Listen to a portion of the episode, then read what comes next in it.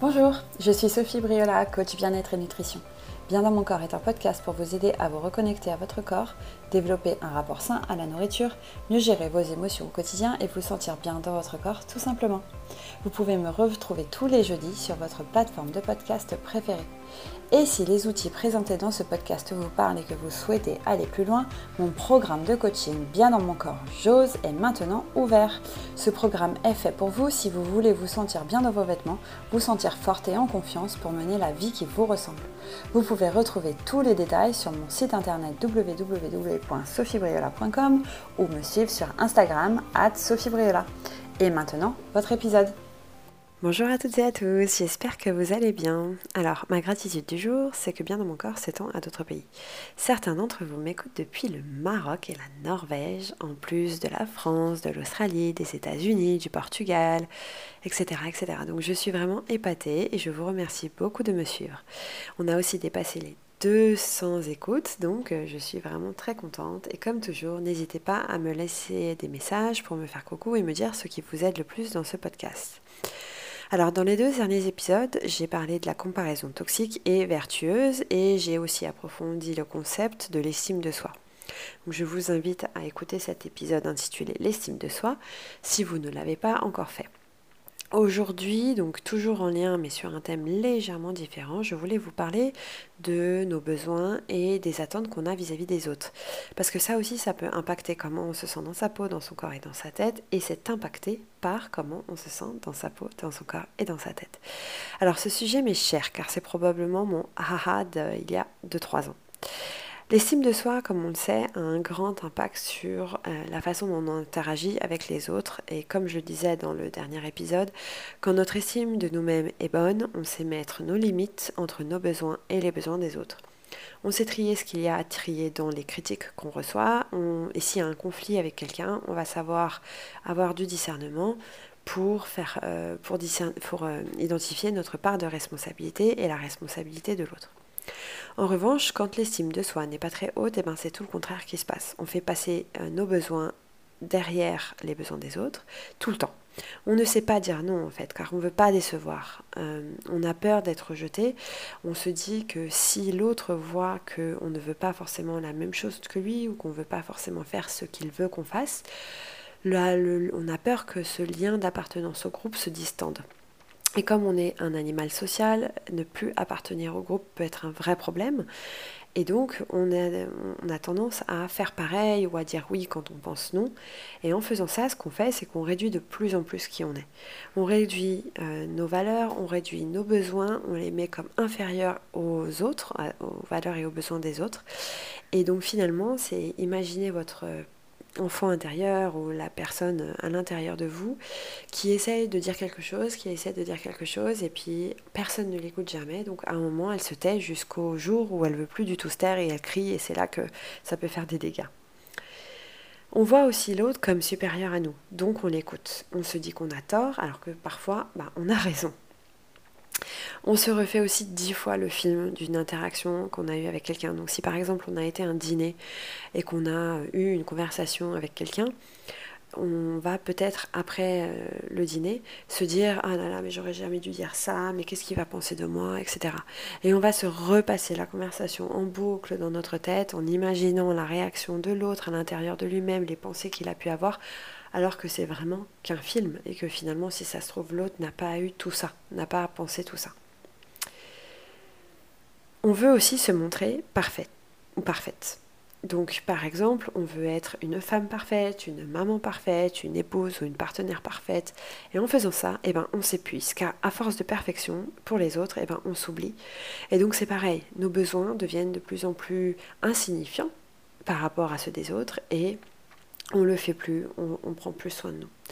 Et finalement, comme on fait tout le temps passer les autres avant nous, nos besoins ne sont pas assouvis. Et donc, qu'est-ce qu'on fait? Eh bien, on a tendance à attendre des autres qu'ils assouvissent ces besoins-là pour nous. Donc, on va développer une liste de choses dont on a besoin chez l'autre pour nous sentir mieux. c'est hyper euh, contradictoire. On attend de l'autre des choses pour que nous, on se sente mieux. Et en fait, quand on fait ça, c'est juste parce qu'on ne répond pas nous-mêmes à nos propres besoins. Euh, je ne sais pas si vous êtes familier avec les cinq langages de l'amour. c'est euh, ce concept qu'il y a cinq façons d'aimer ou de s'aimer. La première, c'est le toucher physique. La deuxième, les paroles valorisantes. La troisième, les services rendus. La quatrième, les moments de qualité. Et la cinquième, les cadeaux. Alors, un exemple pour moi, c'est que par exemple, avant, quand j'ai rencontré mon mari, euh, j'avais besoin qu'il me dise sans arrêt qu'il me trouvait jolie, qu'il m'aimait, etc. Et donc, je lui disais sans arrêt, mais dis-moi, j'ai besoin que tu me le dises, je l'entends pas assez, etc. Et j'étais vraiment tout le temps dans le reproche. Et, finalement, bien maintenant que je sais tout ça, et voilà, j'ai compris et je sais que évidemment ça marche pas comme ça, et que c'est pas du tout comme ça qu'il faut euh, qu'il faut interagir et qu'il faut assouvir nos besoins. Et on va en parler juste après. Alors vous allez me dire, mais c'est normal, Sophie, d'attendre des choses des autres. Alors oui et non. C'est-à-dire que oui, on peut leur demander des choses.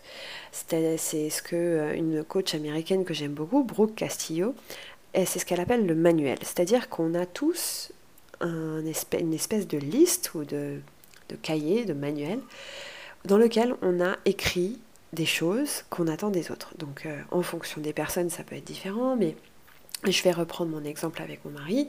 Ben voilà, mon manuel, ça va peut-être être j'ai besoin qu'il me dise qu'il me trouve jolie, qu'il m'aime, qu'il fasse à manger, qu'il fasse les courses, qu'il s'occupe des enfants, qu'il veuille passer du temps avec moi, qu'il fasse le ménage, euh, qu'il ait un bon travail, qu'il se sente épanoui, qu'il prenne soin de lui, blablabla, blablabla. Vous voyez, j'ai toute une liste, qu'il me surprenne, qu'il organise des choses pour nous deux, etc. Donc toute une liste pour, ma famille, ça va peut-être être encore différent. On va avoir des manuels en fonction des gens. Donc, on peut informer la personne de ce manuel. On peut lui dire, bah tiens, voilà, moi, en fait, pour être bien là, euh, j'attends ça de toi. Ce qui me rendrait encore plus heureux, ce serait euh, que tu fasses toutes ces choses-là. Mais attention, là où c'est dangereux, c'est que parfois, on conditionne notre bonheur à ce que l'autre va faire ou ne pas faire.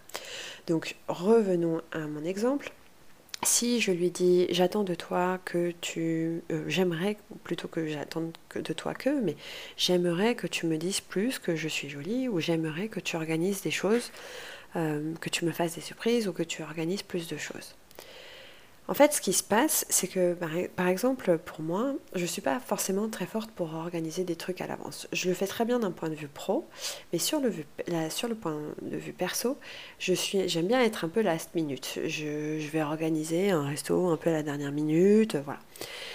Je, alors qu'en fait, j'adore par exemple aller au concert, j'adore euh, faire des choses comme ça, des sorties où il faut ça demande un peu plus d'organisation parce que bah, les tickets partent, etc.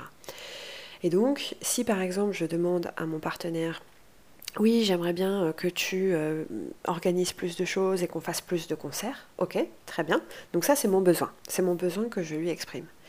Mais maintenant, l'idée, c'est que lui, c'est pas son besoin forcément. Alors oui, vous allez me dire, mais il adore quand on y est, il adore faire ça. Certes, et peut-être qu'il adore, mais c'est pas son besoin primaire. C'est-à-dire que c'est pas la chose qui le nourrit vraiment. Et donc du coup, il peut décider que pour lui c'est pas une priorité et donc il peut ne pas le faire.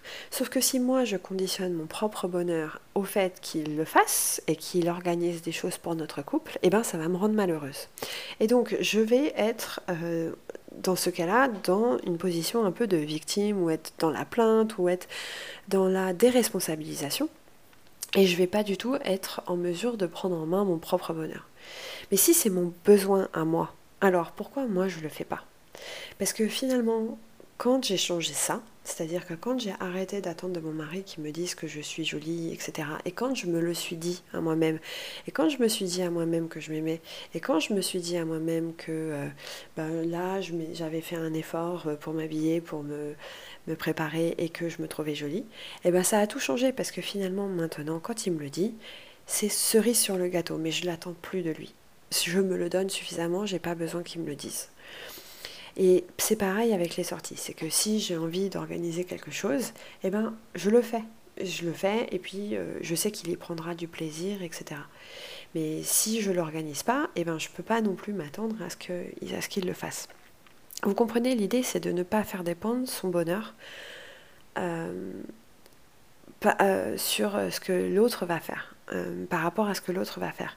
Et au contraire, de prendre la responsabilité dès maintenant de notre propre bonheur en répondant à nos propres besoins.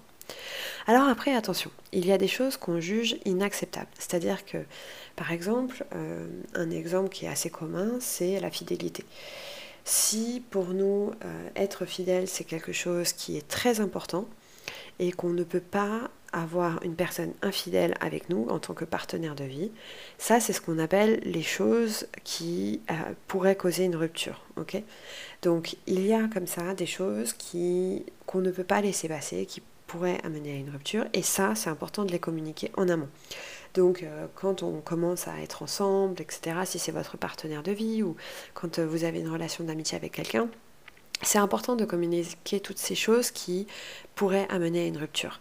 Donc voilà, donc la fidélité, moi par exemple, ça va être aussi euh, que l'autre avec qui je passe ma vie euh, aime passer du temps en famille, qu'il aime passer du temps qualitatif avec nous. Et d'ailleurs, ça a été euh, une, la cause de la rupture avec mon premier mari. Oui, j'ai été mariée deux fois.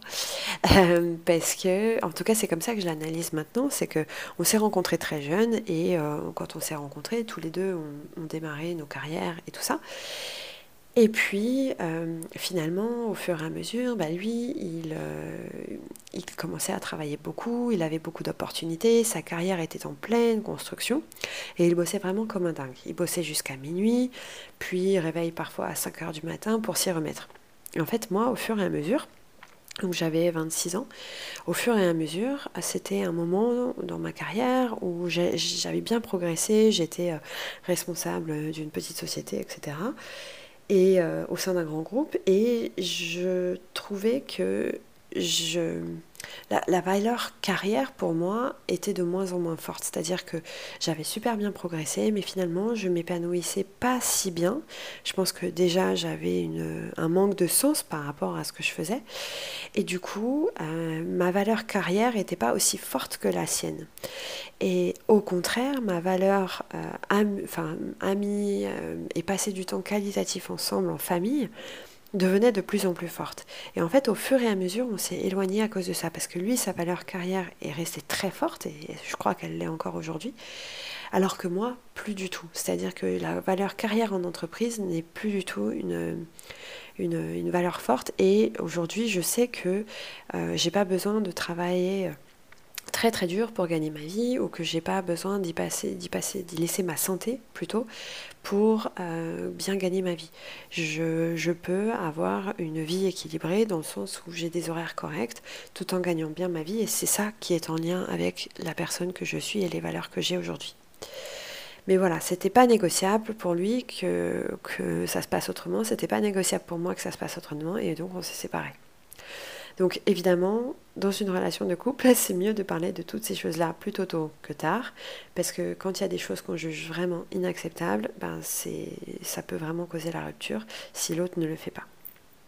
Mais pour le reste, on peut aussi exprimer nos besoins de la même façon, on peut dire ce qu'on a dans notre manuel, mais encore une fois, ensuite, libre à l'autre de les assouvir ou pas, libre à l'autre de nous faire plaisir en euh, faisant attention à nos besoins. Mais plutôt que d'attendre qu'il le fasse pour nous, moi ce que je vous invite vraiment à faire, c'est de le faire pour vous-même. Alors pour vous, cette semaine, ce que je vous propose, c'est la chose suivante. Quelle est la chose dont vous avez vraiment besoin? Est-ce que c'est prendre du temps pour vous? Est-ce que c'est faire une, belle sortie? Est-ce que c'est euh, voir des copines? Est-ce que c'est vous faire un bon resto avec votre chéri ou votre chérie? Est-ce que c'est euh, euh, vous faire faire un massage Voilà. Qu'est-ce que c'est? Choisissez en une. Et plutôt que d'attendre que quelqu'un le fasse pour vous, faites-le vous-même. Organisez-le vous-même et faites-le pour vous. donc si c'est vous dire des mots doux, eh ben dites-vous des mots doux. N'attendez pas que l'autre vous le dise. Regardez-vous dans le miroir et dites-vous que vous êtes belle.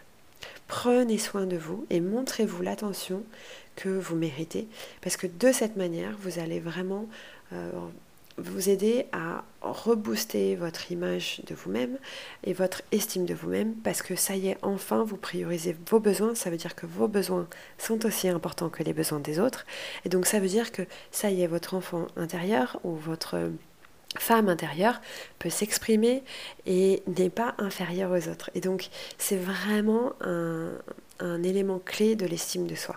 Parce que vous aussi, vous méritez le bonheur et les attentions. Vous êtes assez et parfaite comme vous êtes. Alors prenez soin de vous. À la semaine prochaine. Si ce podcast vous a plu, n'hésitez pas à me laisser 5 étoiles sur votre plateforme de podcast préférée de façon à le faire découvrir à d'autres personnes qui pourraient en bénéficier. Et comme toujours, laissez-moi des messages pour me dire ce que vous en pensez. Ça me fait toujours très plaisir de vous lire. Je vous dis à la semaine prochaine pour un nouvel épisode de Bien dans mon corps.